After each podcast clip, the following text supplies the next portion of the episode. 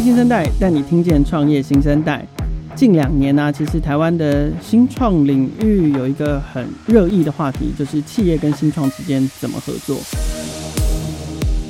不管是在新创这一端，或者在企业这一端，其实双方面都一直在寻求各式各样的可能性，希望可以，比如说，呃，新创可以搭着大企业的脚步，有更加速的发展，或者是呢，企业能够透过新创的一些创新的技术或者是能量，达到外部创新的这个效果。在台湾呢，其实也有非常多的企业开始致力于这样的发展，其中有一个很指标性也很有代表性的企业就是奥迪。奥迪台湾呢，其实到了今年已经连续举办第三年的奥迪 Innovation Award。透过这样的竞赛，其实他们也创造了更多创新的可能性，不管是带给他们的消费者也好，或者是在跟新创合作之间，都带来了更多的机会哦。那事实上，奥迪不单单是只有在台湾做这样的事情，他们在全球也跟很多的新创都有很多合作的机会。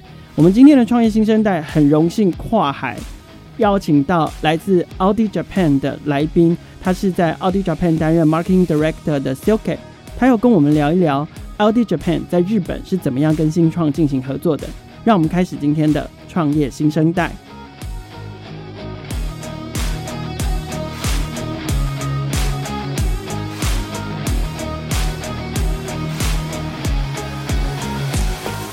Hi, Silke. It's our pleasure today to have you uh, do the podcast with us.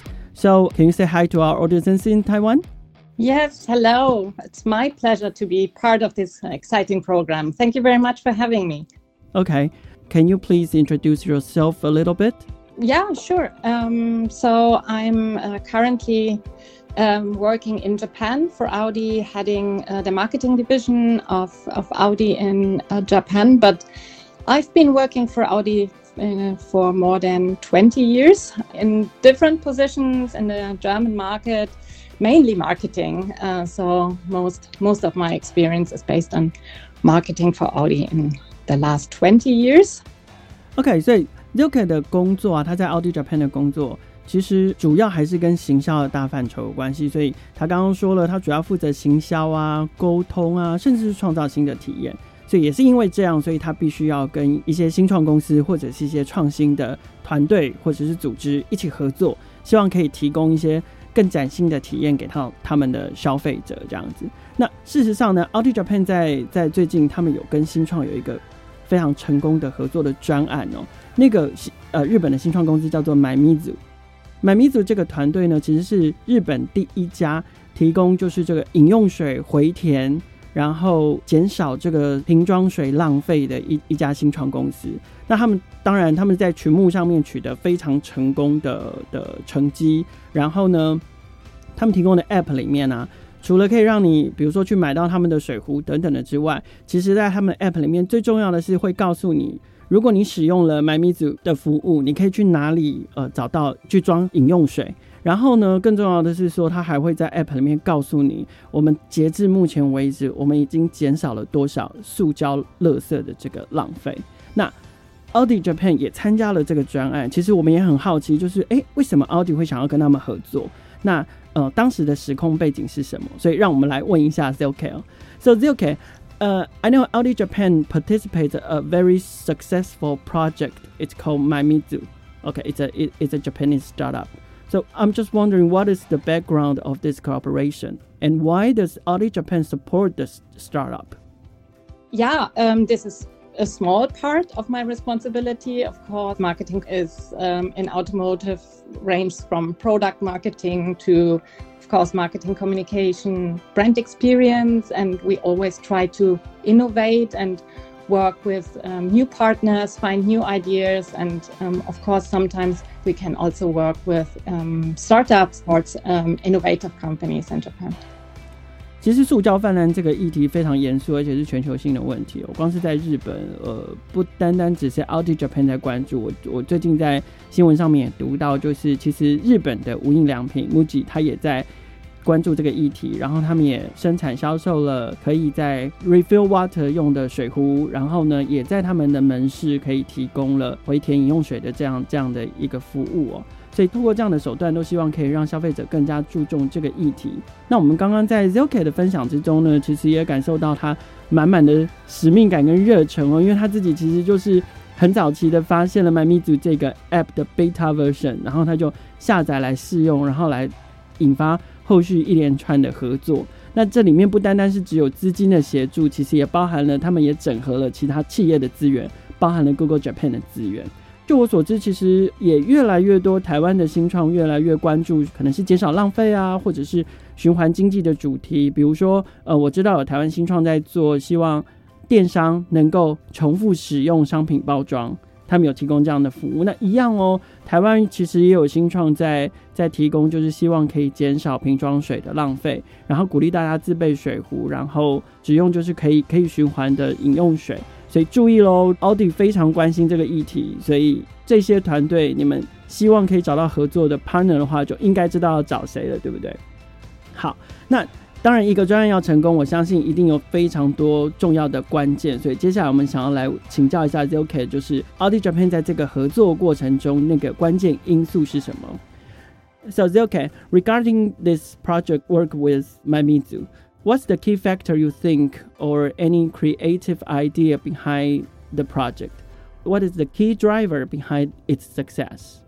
I think in Japan, people are very proud of their stunning nature and they really cherish their beautiful sites like the national parks. But nevertheless, unfortunately, a commitment to eco friendly behavior is still very low.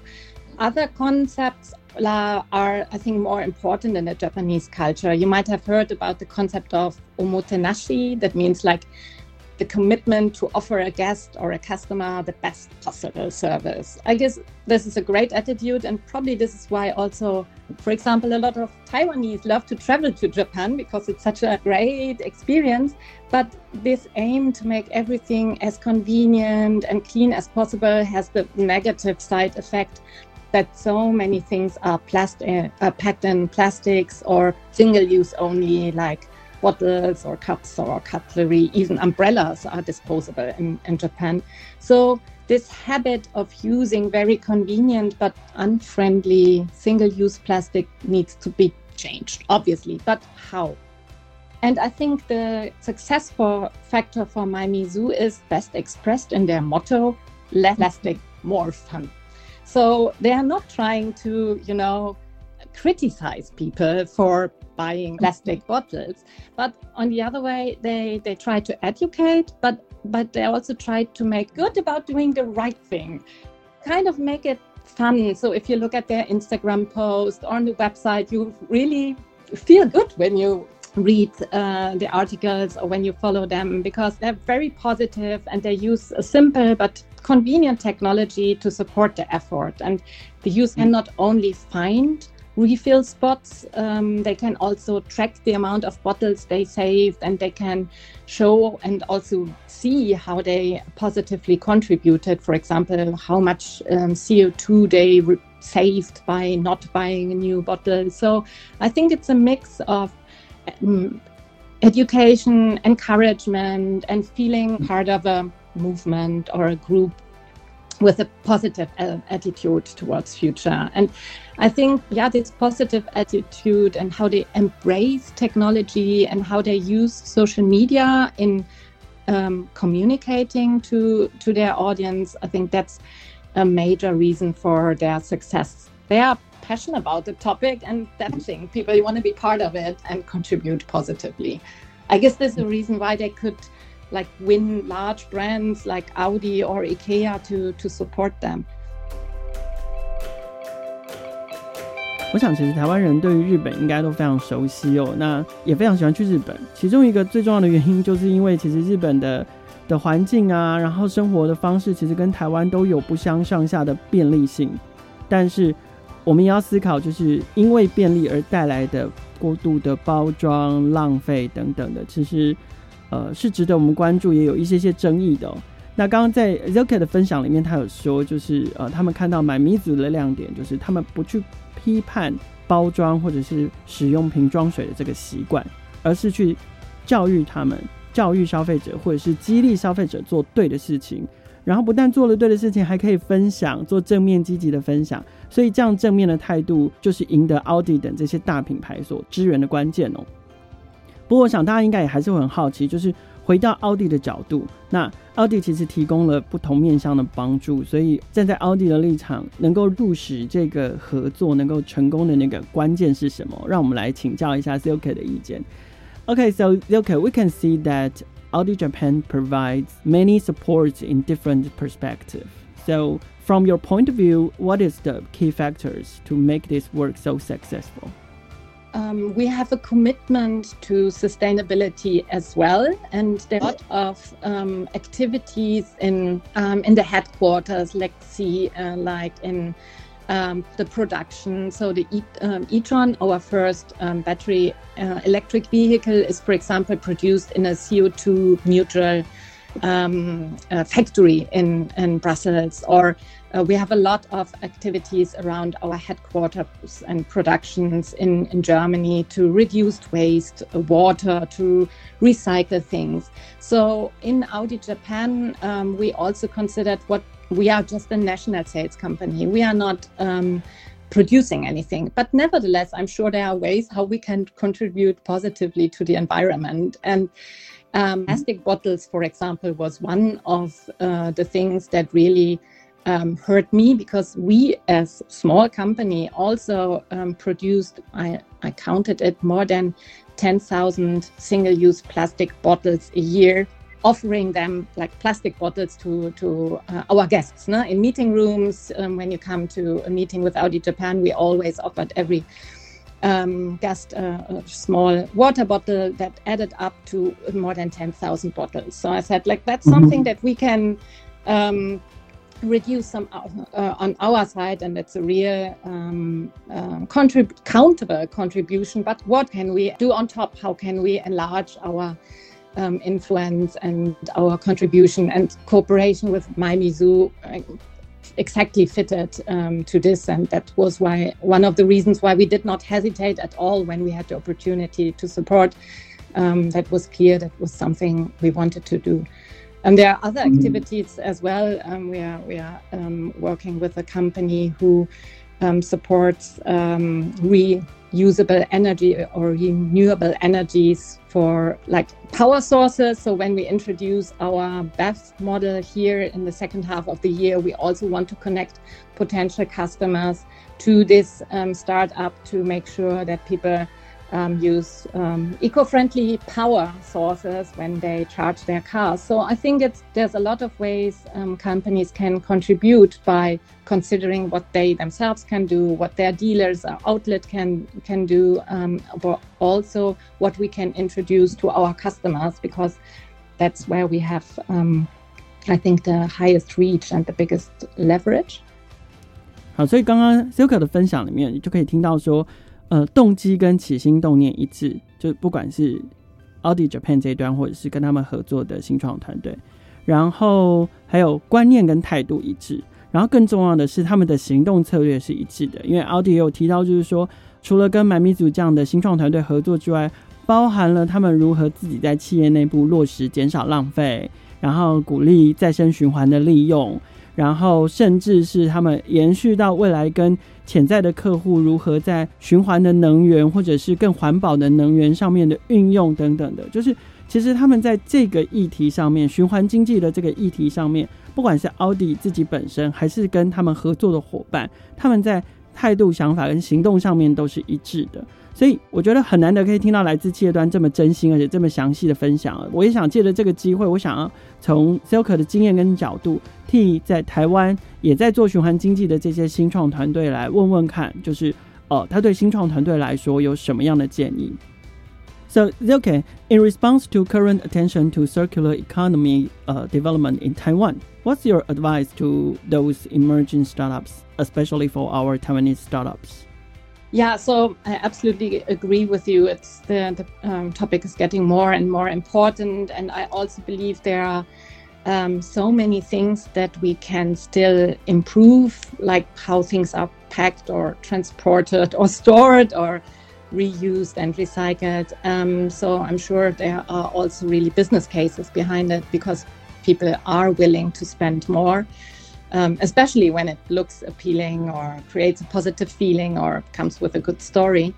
But I think what um, everyone needs to uh, keep in mind, whatever the innovation is, it has to smoothly fit into the company's processes or people's mm-hmm. lives because it has to be convenient to use. So just because something would be better for the environment, it does not necessarily mean we use it. Unfortunately, we are all lazy, old habits die hard, processes are slow to be changed. So um, I think my one obvious recommendation is you need to either create an attractive financial benefit or you need to create a strong emotional benefit. But one of the two you need to make people really change and not just read the news and think like, oh yeah, it's nice, but mm, maybe it's a bit too much effort to implement it. So that's, I think, very simple. Uh, everyone mm-hmm. understands it, but in the end, it's so hard to achieve to innovate in a way that it also makes people want to use it every day. Otherwise, it's also not sustainable. 所以在刚刚 Silk 分享里面，我们总结就是新创团队想要做循环经济，然后可能某种程度要改变使用者的习惯或者是行为，甚至是改变这个世界。其实你除了第一个，你除了要创新之外，第二个你可能要找到适切的介入跟切入消费者行为的那个角度。第三个更重要的是，你要如何创造奖励跟诱因，让消费者更愿意的采用你的服务，然后创造一些不一样的价值哦。好，我们今天先聊到这边告一段落。我们很高兴今天可以邀请到 Audi Japan 的 Marketing Director Silk 来跟我们分享，就是 Audi Japan 跟日本新创这边合作的这个个案。那他们透过了合作，其实除了改变消费者的习惯，更重要的是减少了非常非常多的这个塑胶垃圾的浪费。除了带来便利的生活之外呢，也更友善的来对待环境了。那我们刚刚有提到，其实台湾也有非常多的新创团队在就是关注这个议题，甚至是在循环经济这样的产业里面，也提醒大家啦。如果说同样是在这个产业里面的新创团队，你想要找奥迪合作的话，别忘了第一个认识他们的机会就是奥迪 Innovation Award 二零二零年的 Demo Day，将在七月二十二号跟七月二十三号的下午四点，在数位时代的粉丝团上面直播。那如果你还不认识奥迪台湾，然后你想要透过这个方式的话，其实这是一个认识他们的好机会。那在下一集的节目里面呢，我们会继续邀请到 Audi Japan 的 Marketing Director Silka 来跟我们谈谈更多企业跟新创上面合作会遇到的一些困难，还有一些合作的美感。敬请大家锁定我们的创业新生代。